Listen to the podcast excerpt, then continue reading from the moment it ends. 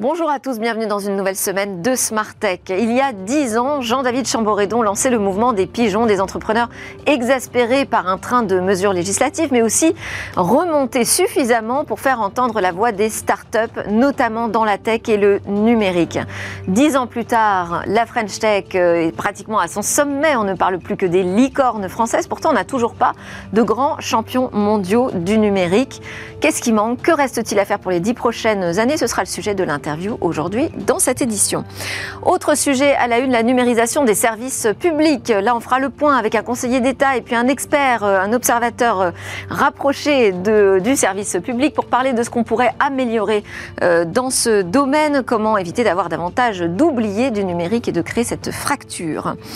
Le rendez-vous sera consacré au piratage, au grand piratage d'Uber qui remet encore euh, sur euh, le bureau cette question de la cybersécurité, la cybersécurité qui doit être traitée jusqu'au niveau des COMEX. Et puis on terminera cette édition avec notre rendez-vous Où va le web? Avec un focus sur euh, une étoile montante, Sorar.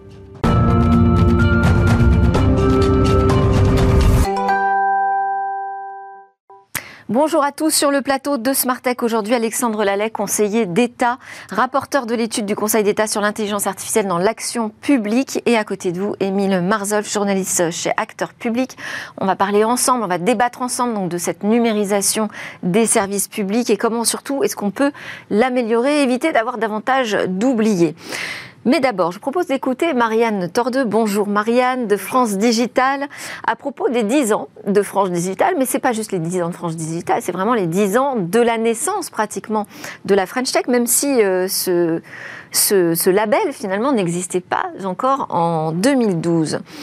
Il s'est quand même passé beaucoup de choses hein, dans, ces dix dernières années. On va voir qu'il reste encore beaucoup de choses aussi à faire.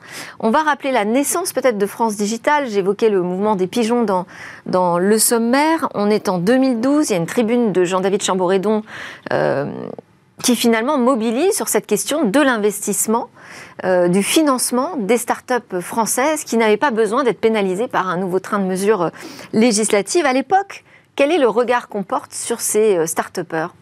En fait, le, mouvement des pigeons, c'est presque le premier combat de France Digital. France Digital s'était créé quelques mois avant. Euh, et, ensuite, on a eu un, certain nombre de lois qui ont voulu euh, euh, taxer les entrepreneurs à, des, niveaux d'imposition qui risquaient de faire casser l'innovation à la française.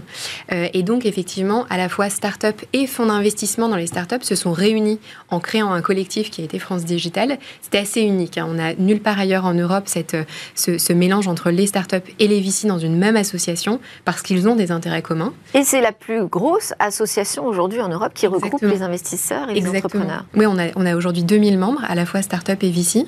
Euh, effectivement, l'association nationale européenne qui nous suit, ça va être l'Allemagne avec à peu près 700, 700 membres. Donc ça nous donne un poids, notamment dans la négociation avec les pouvoirs publics européens, qui est non négligeable. Alors aujourd'hui, on célèbre les licornes. Hein, dès qu'on en a une nouvelle, on n'est pas encore à 30, mais bientôt sans doute. Euh, l'objectif, c'est d'arriver à 100. Euh, est-ce que ça vous semble aujourd'hui toujours un objectif intéressant que de viser davantage de licornes en France? Nous, on ne s'est pas donné comme objectif d'arriver à 100 licornes. Nous, ce qu'on veut, c'est des champions européens du numérique que ce soit par la levée de fonds, parce que c'est comme ça. mais est-ce que ça passe par les licornes? Eh bien, pas forcément. Ça peut aussi passer par le chiffre d'affaires. Et on voit de toute façon que la tendance actuelle, c'est la, la reconcentration sur des, fondamentaux qui peuvent être le chiffre d'affaires et, la mesure de l'investissement. Parce que la licorne, son, son critère, c'est la valorisation. Exactement. C'est très différent. C'est la valorisation à plus d'un milliard de dollars à un instant T. Là où on peut aussi parler de centaures. Et là, c'est des entreprises qui sont valorisées en fonction du chiffre d'affaires. Euh, et ça vous semble quand même réaliste, euh, sans licorne en 2030, comme le souhaite le président de la République? Ça peut l'être. On est sur une tendance, euh, une tendance de toute façon à avoir de plus en plus d'entreprises en forte croissance. notre objectif aussi à nous, France Digital, et ça, on, se retrouve d'ailleurs un peu avec les, avec les objectifs du gouvernement, c'est d'avoir des licornes responsables, des licornes au service de la planète, de l'homme, avec des innovations utiles. Qu'est-ce que ça veut dire ça L'innovation. Euh, L'innovation au service de l'homme. De l'homme. Très concrètement. Ça veut dire que c'est des innovations utiles. Par exemple, de l'innovation en santé, c'est une innovation qui va. Euh, Parce que toutes les innovations ne sont pas utiles aujourd'hui? Je, n'irai pas sur ce terrain-là. En tout cas, ce que je vois, c'est que nous, chez France Digital, ce qu'on veut, c'est pousser et lever les barrières à l'innovation qui permettra, par exemple, de désengorger des services de santé, d'aider au diagnostic, de permettre du suivi de patients, etc. Ça, c'est sur le domaine de la santé, mais il peut y avoir ça sur la démocratie, il peut y avoir ça sur, euh, sur la sobriété énergétique. Donc, en fait, l'objectif, c'est que ces innovations-là aient un impact direct euh, et surtout qui, ne, qui permettent à chaque Français de comprendre pourquoi cette innovation lui apporte quelque chose réellement. Donc davantage centré sur des projets euh, RSE finalement. Hein. RSE, impact social, sociétaux, exactement. Environnemental. tout à fait. Vous avez créé comme ça une liste des, priorités qu'il va falloir euh, porter, davantage valoriser? On veut être assez inclusif, hein, c'est-à-dire qu'on euh, va, on, va pouvoir s'adapter évidemment euh, avec les tendances, avec les défis qui vont arriver au cours des prochaines années. Mais à l'heure d'aujourd'hui, des 10 ans de France Digitale, on se projette nécessairement sur les 10 prochaines années. Et sur ces 10 prochaines années, oui, nous, nos priorités, c'est euh, la planète euh, nécessairement. En fait, quand on voit l'impact systémique peut avoir, que, par exemple, une entreprise comme Google, qui en 25 ans mm. est, présente dans nos vies euh, de manière évidente, quelles vont être les prochaines entreprises françaises qui vont avoir cet impact-là et vont-elles avoir un impact positif? Oui, alors est-ce qu'on peut, justement, parce que c'est sans doute très différent de se dire on se fixe comme objectif de créer des géants mondiaux du numérique et on se fixe comme objectif de porter de l'innovation mm. euh, au service de la société et de la planète. Mais en fait, Les deux ne se rencontrent pas forcément. Vous venez de citer l'exemple de, Google, par exemple. Alors nous, notre rôle euh, chez France Digital, c'est d'aider justement à la levée de l'ensemble des barrières qui poussent à l'innovation, à la création d'entreprises. Donc on va aider les entreprises à se financer, à accéder à des marchés publics, à recruter, parce que c'est l'un des, principes, l'une des principales difficultés aujourd'hui dans les startups. Et pour ça, on va avoir des programmes qui vont permettre de mettre en valeur des entreprises qui, par exemple, vont avoir ce qu'on appelle des valeurs. Et donc, on a un programme qui s'appelle Tech for Values et qui va nous, nous emmener euh, en Irlande il y a quelques mois, mais aussi à San Francisco euh, il y a, il y a un an ou deux, euh, pour justement attirer vers l'Europe sur le recrutement d'entreprises qui ont ces valeurs parce que c'est notre atout européen, ces valeurs. Et aujourd'hui, on a les bonnes bases pour euh, y arriver. Si on prend euh, le, paysage de l'écosystème tech français, il est quand même assez riche désormais. Il est, il est riche, c'est-à-dire qu'aujourd'hui, quand on voit en 10 ans la croissance du nombre d'incubateurs, d'accélérateurs, de fonds de VC qui se sont développés, du nombre de startups qui a explosé, c'est sûr qu'on est sur un écosystème qui est de plus en plus mature on voit aussi que cette maturité a touché le décideur public. On voit bien que, euh, on en parlera tout à l'heure sur les enjeux euh, d'études euh, autour de, la deep tech par exemple, mais les pouvoirs publics ont compris l'importance du numérique. Pour nous, c'est à double tranchant, parce que d'une part, ils ont vu l'importance du numérique, mais il y a aussi quand même une véritable volonté de réglementer toujours plus. Nous, ce qu'on dit, c'est oui à la réglementation, évidemment, parce que c'est pour protéger le consommateur, l'utilisateur, etc. En revanche, faisons très attention à quelles barrières ou quelles marches ça oblige euh, de franchir pour les, pour les startups.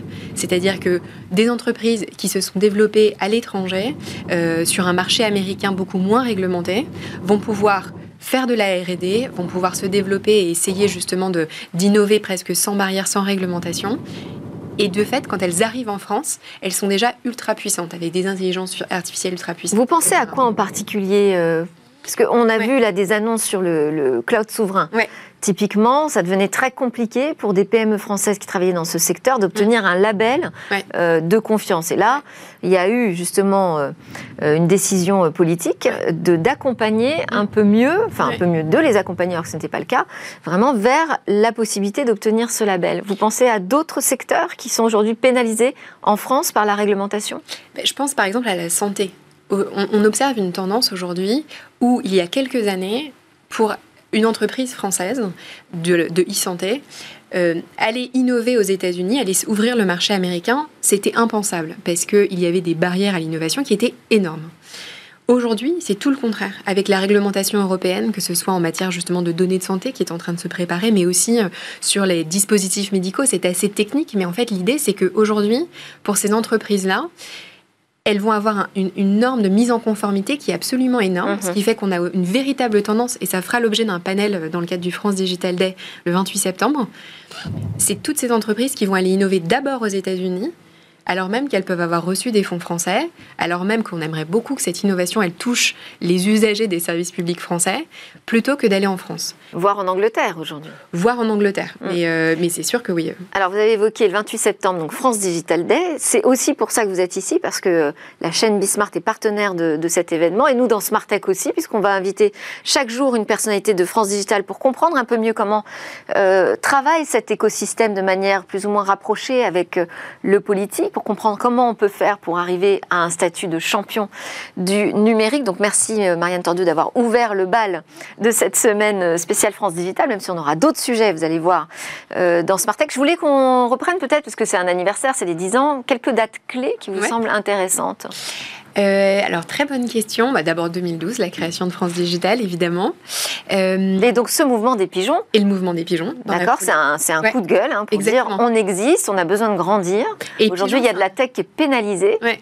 Le pigeon, c'était euh, le symbole, évidemment, parce qu'on n'avait pas envie de se faire pigeonner, mais c'était aussi le premier mouvement sur Twitter avec le petit oiseau qui, du coup, pour l'occasion, s'était transformé en pigeon. Euh, donc, évidemment, donc 2012, euh, la fronde des pigeons.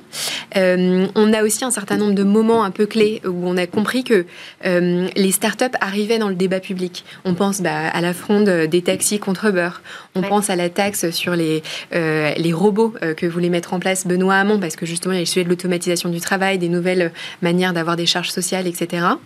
donc, on a comme ça des moments un peu de crispation dans le débat public on a, on a euh, le sujet de qui va racheter Dailymotion. Et puis après, on a des moments très heureux comme, euh, euh, bah, comme un, sujet qui est Tibi, qui est l'investissement massif dans, dans, les startups via les assureurs. Donc, donc Et puis la première licorne, licorne pardon, Blablacar. Tout à fait.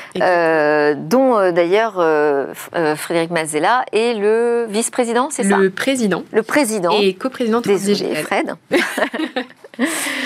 Ah oui, le, voilà, c'est ça, le vice-président de France Digital, c'est ce que je voulais dire. Merci beaucoup Marianne Tordieu, directrice des affaires publiques euh, chez France Digital. Vous restez avec nous de toute façon pour le reste de l'émission, comme ça on entendra vos commentaires sur euh, la suite. C'est l'heure du talk où on va parler de la numérisation des services publics.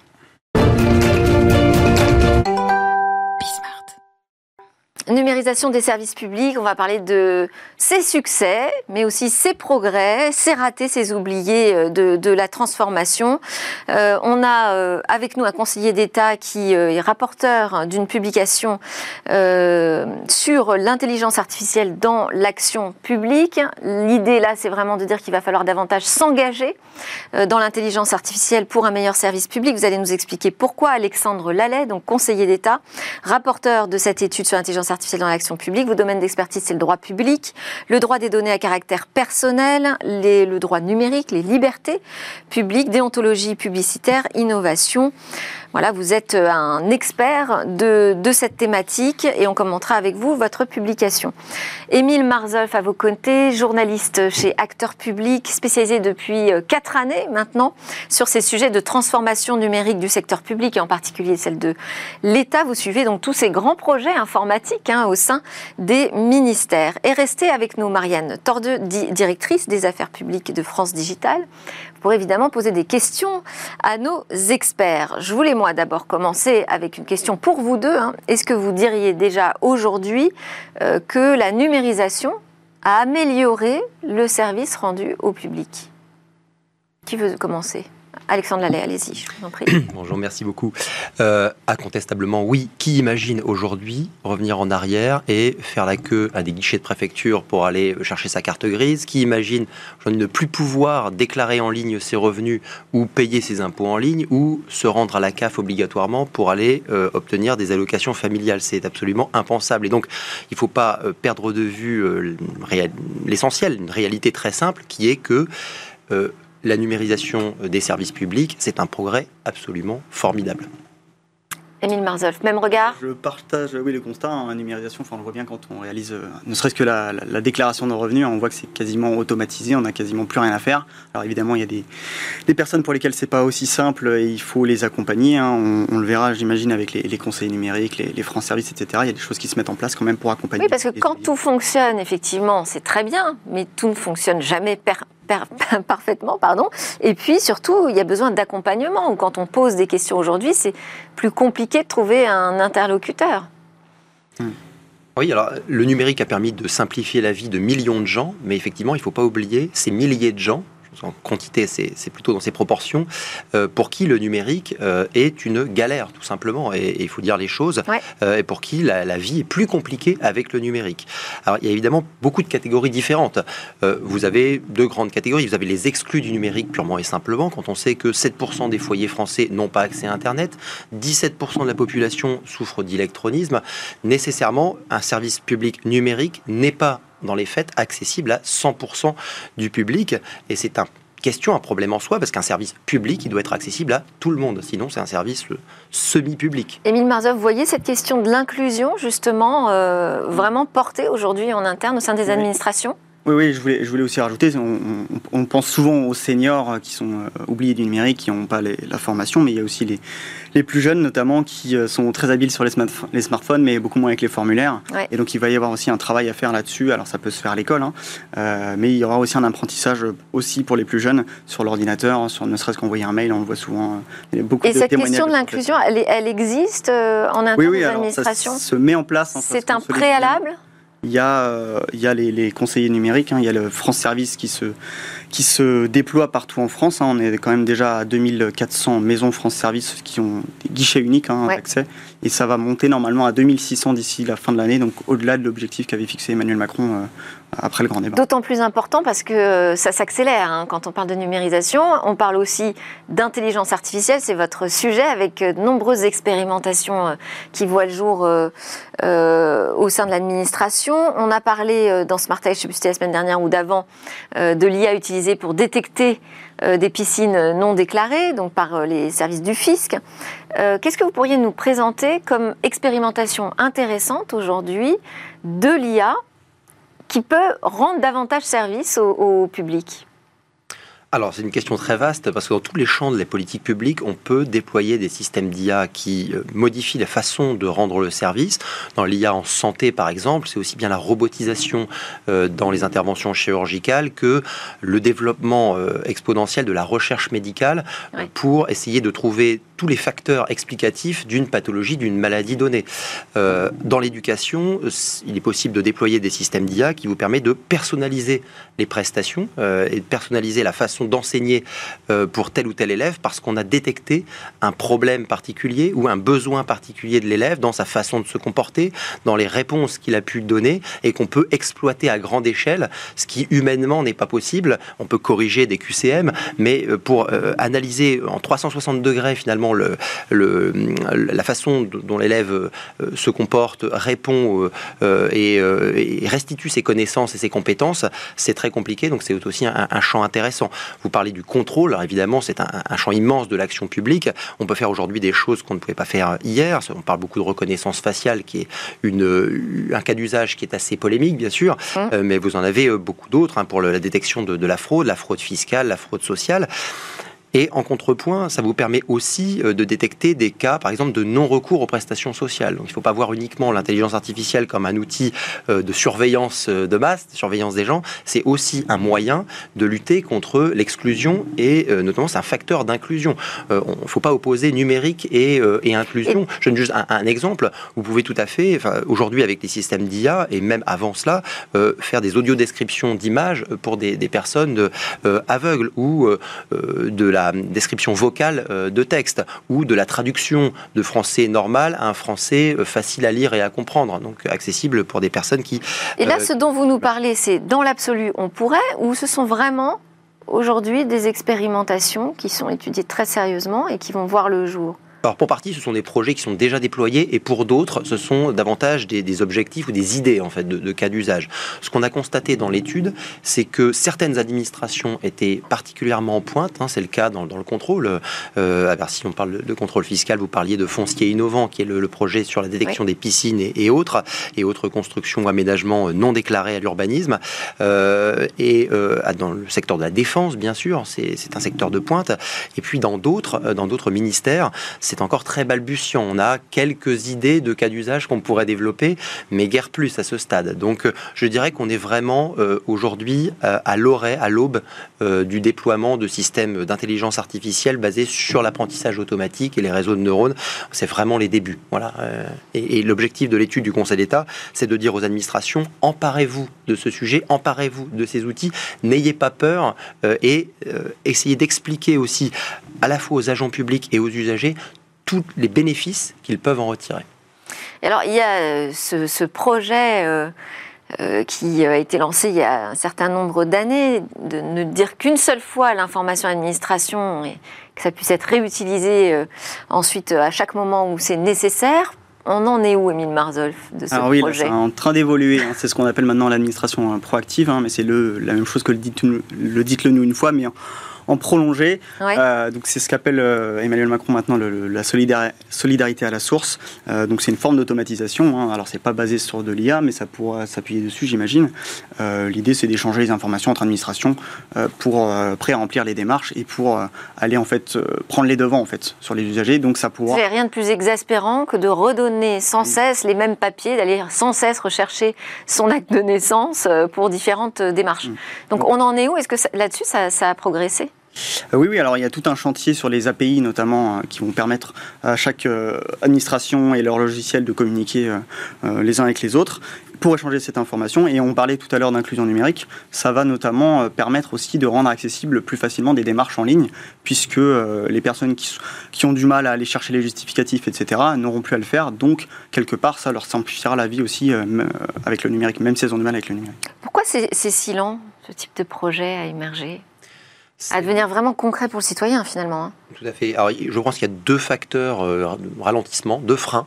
Il y a un frein technique, euh, c'est l'interopérabilité des systèmes d'information. Il faut que les outils numériques de l'administration A et l'administration B se parlent, et ce n'est pas une masse à faire, parce que l'État est un et unique, comme on le sait. En réalité, il est constitué d'une myriade de, services, et quand on parle de l'État, c'est uniquement euh, les administrations de l'État. Ensuite, il y a les collectivités territoriales, vous avez les établissements hospitaliers, les organismes de sécurité sociale, j'en passe, et les meilleurs. On pourrait passer la journée à, à énumérer toutes les administrations publiques. Donc ça, c'est le premier frein. Il faut que les systèmes d'information euh, se parlent entre eux. Or, aujourd'hui, il n'y a aucune obligation pour une administration de développer un système qui, euh, qui parle à l'autre. Euh, donc, bah, je sais pas, on a une, on a une DINU, une direction du numérique, dont c'est le job, non, Émile Marzolf hein. Il y a eu aussi des engagements qui ont été pris par le gouvernement au comité interministériel de transformation publique hein, sur justement la mise en place d'API pour échanger des informations. Il y a des objectifs très clairs avec euh, un calendrier, avec telle API sera ouverte à tel moment pour fiabiliser ou euh, automatiser telle démarche.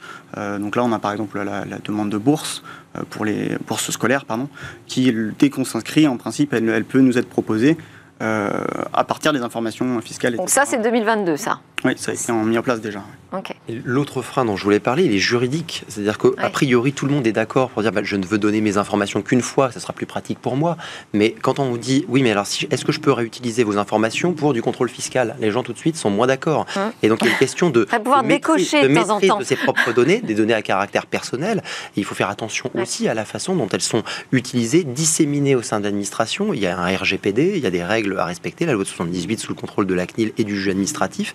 On va pas faire n'importe quoi non plus avec les données. Donc, ce n'est pas aussi simple que de dire allons-y, euh, partageons les données. Il y avoir un système euh, d'opt-in, enfin, où on peut décider d'accepter de partager ou non une donnée, mais au moins la donnée, si on accepte de la partager, elle est déjà prête. Tout à fait. Et ensuite, il faut s'assurer qu'elle est sécurisée, il faut s'assurer que les gens puissent exercer leur droit d'opposition, il faut qu'ils soient informés de la façon dont ils utilisent les données, donc c'est relativement complexe. Et au-delà de ça, c'est vrai que l'étude du Conseil d'État aussi essaie de promouvoir le partage de données au sein de la sphère publique, parce que ces données, c'est aussi un gisement de valeur énorme, considérable pour les systèmes d'IA, pour entraîner des systèmes d'IA. On a besoin de données et c'est l'administration est assise sur un tas d'or qu'aujourd'hui elle n'exploite pas beaucoup.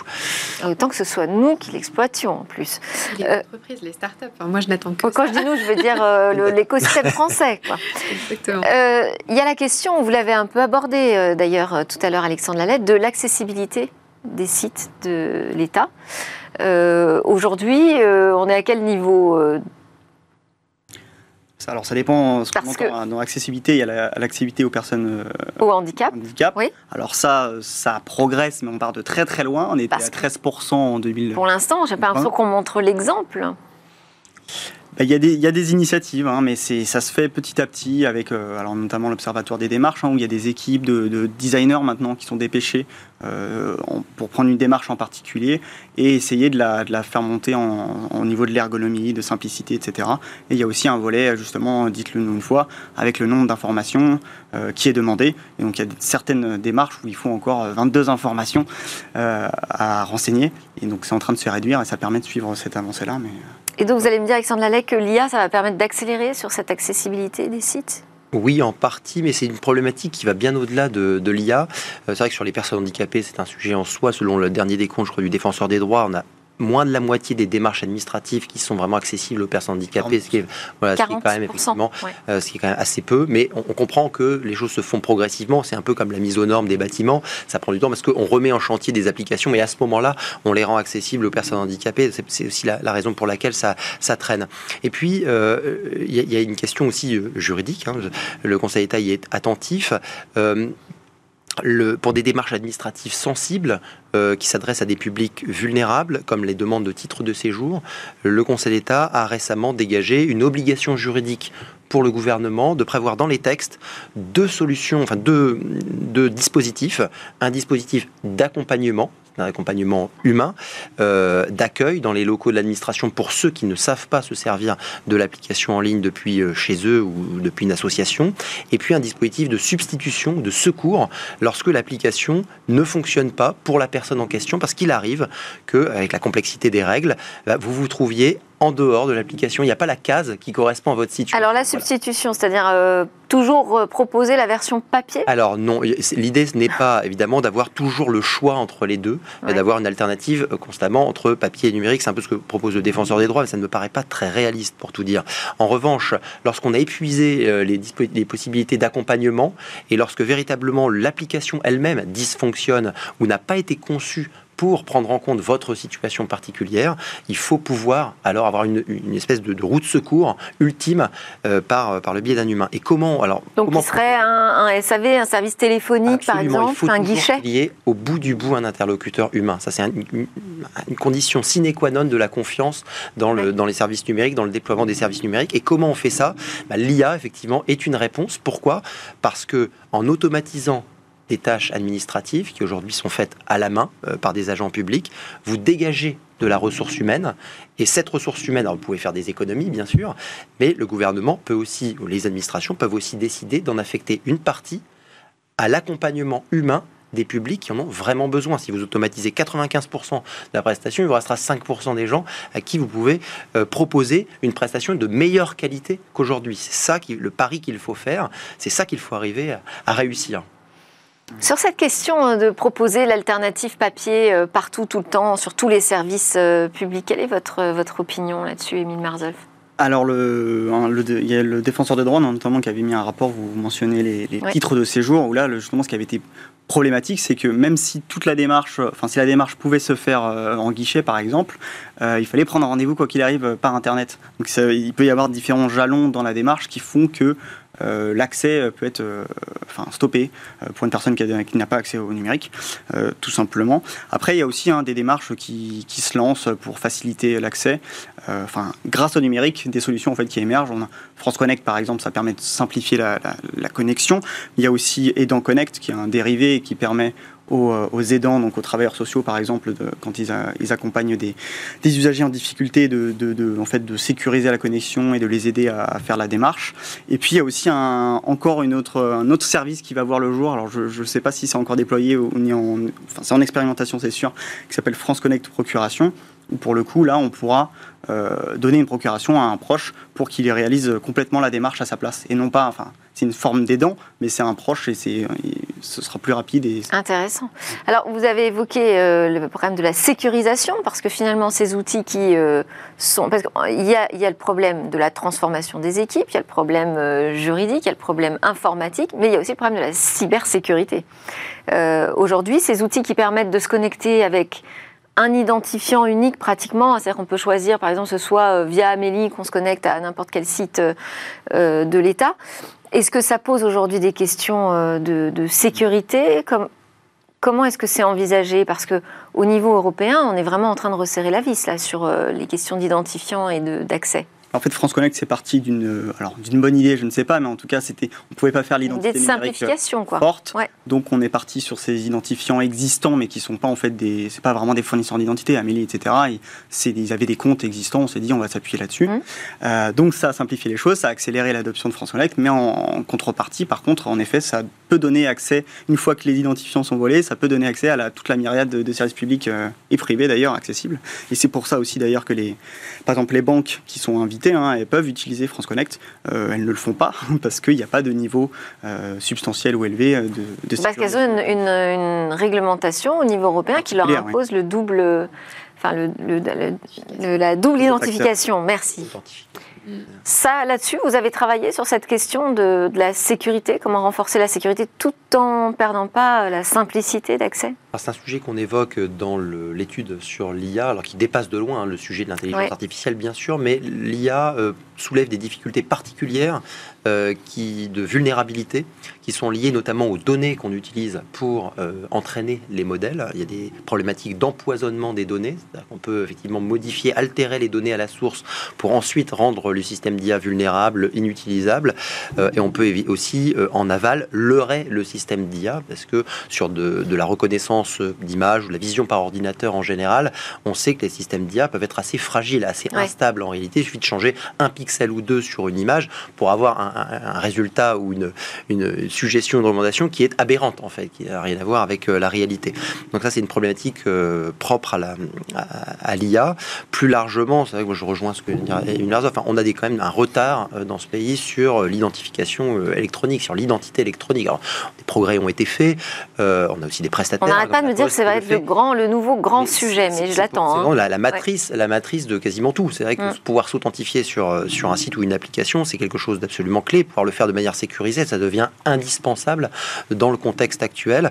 Et on peut regretter en effet qu'on n'ait pas davantage investi. Absolument. Voilà l'identité numérique. Tout à fait. Vous avez des prestataires comme La Poste qui se sont engagés. Et puis l'État euh, a, progressé, mais euh, les, projets euh, ont pris beaucoup de retard et ne se sont pas forcément concrétisés. Donc on a englouti pas mal de, moyens publics pour un résultat qui est assez décevant finalement, alors que ce devrait être un des, points de départ finalement dans le, numérique du service public. On a, on a épuisé tout notre temps sur euh, ce débat. Je voulais quand même vous poser la question de la condition de la confiance, parce que l'adoption des, services publics numérisés, ça passe euh, par la confiance. Émile Marzoff moi, je pense qu'on a besoin là encore aussi beaucoup par la simplicité. Euh, le jour où, où des personnes qui sont éloignées du numérique arriveront à, à faire leur démarche, alors parce qu'ils ont aussi de l'aide en France Service ou autre, mais parce que la démarche sera euh, euh, très largement simplifiée, parce qu'il n'y a pas besoin de demander beaucoup d'informations, euh, et qu'elle sera informée en amont via SMS, etc.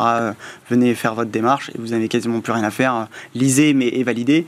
je pense que là, ce sera quand même plus simple pour tout le monde. Condition de la confiance? Lisez l'étude, du Conseil d'État, puisqu'on liste sept principes de l'IA publique de confiance. Euh, et moi, je dirais que l'une des clés, des clés de, la confiance, c'est la performance. Lorsque l'outil vous rend service, vous ne vous posez plus tellement la question de savoir ensuite ce qui se passe derrière. Euh, on ne se pose pas la question sur des sites de e-commerce qui fonctionnent très bien, par exemple, je ne vais pas les nommer. Mm. Euh, je pense que si les outils numériques de l'administration et de l'État fonctionnent très bien, de manière fluide, stable et efficace, alors la confiance viendra assez naturellement derrière. Merci beaucoup à tous les deux. Alexandre Lallet du Conseil d'État, vous allez rester avec nous. Émile Marzov du média Acteur Public. Merci beaucoup. Marianne Tordeux, vous n'avez pas eu le temps de réagir. Mais c'est pas grave, vous restez. Il y a une chance au deuxième tour. On se retrouve juste après la pause.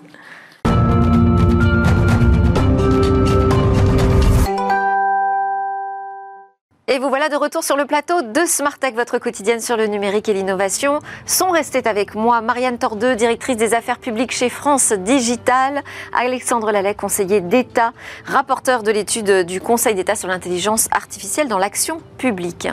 On a parlé ensemble des 10 ans de France Digital, on a parlé de la numérisation des services publics, il est l'heure de parler du piratage, important piratage d'Uber et des leçons à en tirer avec Hervé Lejoin. Bonjour Hervé Lejoin. Vous êtes, je le rappelle, le fondateur de Advisory et aujourd'hui, ce qui vous intéresse dans ce euh, piratage d'Uber, c'est quelles leçons on peut en tirer. Alors déjà, rappelons ce qui est arrivé là, en fin de semaine dernière. Alors, ce qui est arrivé, c'est que le 16 septembre, la direction d'Uber a, reconnu avoir été victime d'un incident de sécurité. Euh, les premières informations dont nous disposons indiquent que c'est un hacker de 18 ans qui s'est introduit dans le système d'information d'Uber.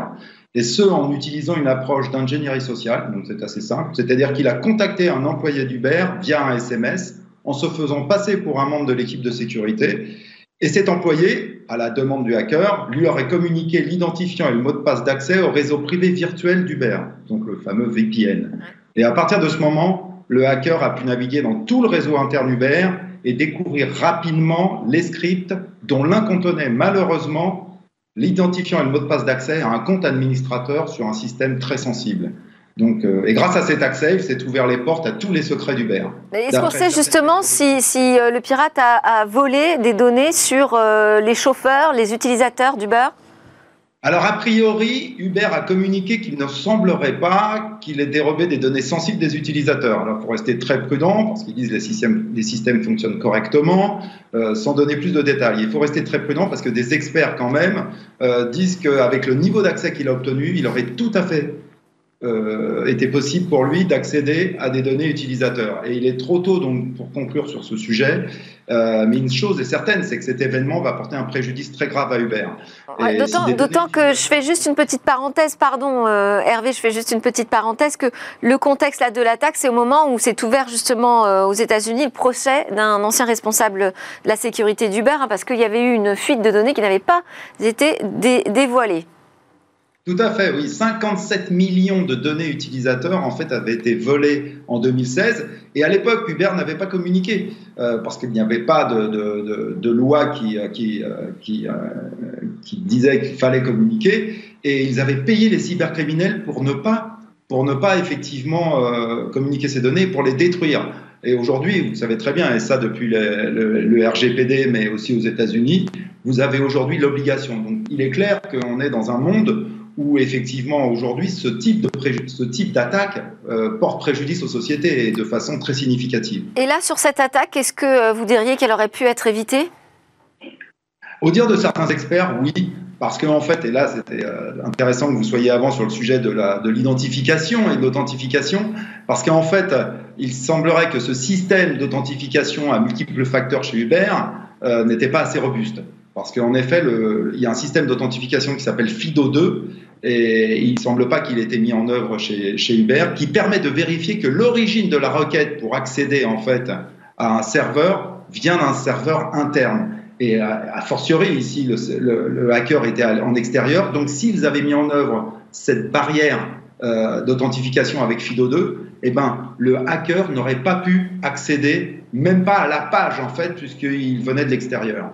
Je vois Alexandre Lallet qui opine du chef. Euh, oui, cette question de verrouiller les euh, accès, de vérifier les identifications, c'est absolument crucial aujourd'hui. Oui, c'est absolument crucial. Alors, je ne m'aventurerai pas sur un terrain trop technique parce que ça me dépasserait mes compétences, mais euh, ça me fait penser quand même à l'intérêt aussi que présente l'intelligence artificielle dans la lutte euh, contre les, attaques malveillantes, notamment pour la détection massive des flux euh, de connexion dans lesquels vous pouvez, avec des marqueurs appropriés et des technologies adaptées, détecter des comportements suspects, des comportements que vous ne pourriez pas faire. On fait travailler plus de critères en fait d'authentification Absolument. on peut croiser les, flux et, du coup détecter euh, des, anomalies euh, grâce à l'analyse automatisée massive. Alors Hervé le rejoint, au-delà euh, de, la question technique, il y a aussi la question de la gouvernance. Pour vous, c'est une sonnette d'alarme là, ce qui s'est passé pour tous les, comités exécutifs, les conseils d'administration? Ah bah, je l'espère fortement parce que Uber est une société mondiale qui est utilisée par des centaines de millions d'utilisateurs de par le monde et donc, euh, normalement, ils sont censés, euh, comme toute société, et, et c'est clair qu'ils utilisent des moyens de protection en cybersécurité.